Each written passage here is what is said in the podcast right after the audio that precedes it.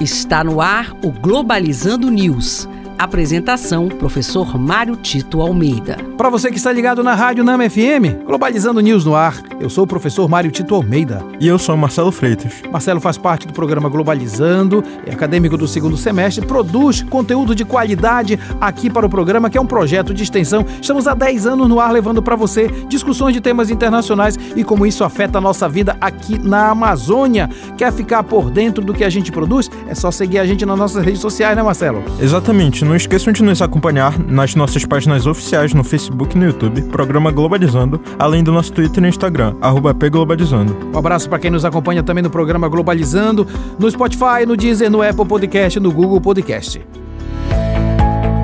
Globalizando notícia do dia do jornal The Times of Israel, de Israel. Elon Musk oferece internet para ajudar a restabelecer comunicação em Gaza. Em resposta, chefe da OMS diz que isso poderia ajudar a estabelecer contato com sua equipe e instalações de saúde na região. Entretanto, Israel ameaça cortar relações com a empresa, pois afirma que o grupo Hamas irá usar a internet para fins terroristas. Importante destacar um novo momento de conflitos internacionais marcado pela presença da internet. É bem verdade que toda essa cibercultura que nós vivemos pode servir para o bem ou para o mal, mas ao mesmo tempo cortar instalações de internet, de comunicações com povos que estão sendo atacados violentamente significa uma ulterior violência, porque não se pode acompanhar aquilo que efetivamente está acontecendo no palco dos conflitos. Então é muito importante destacar que numa guerra existem leis e dentre essas leis também o direito de defesa das populações mais carentes.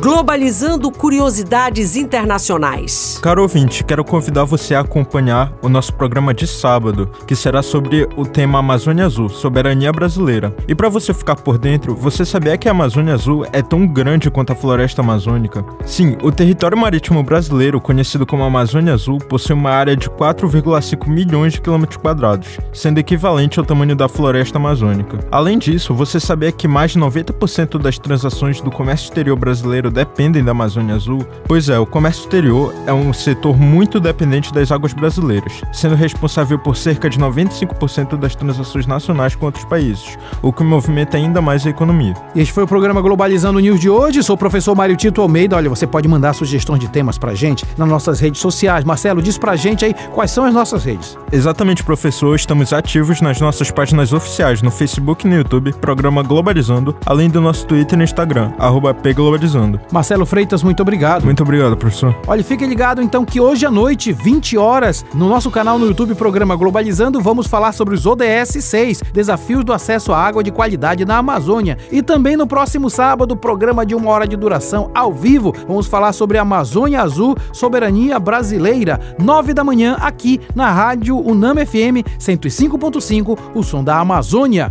Tchau, pessoal. Globalizando News uma produção do curso de Relações Internacionais da UNAMA.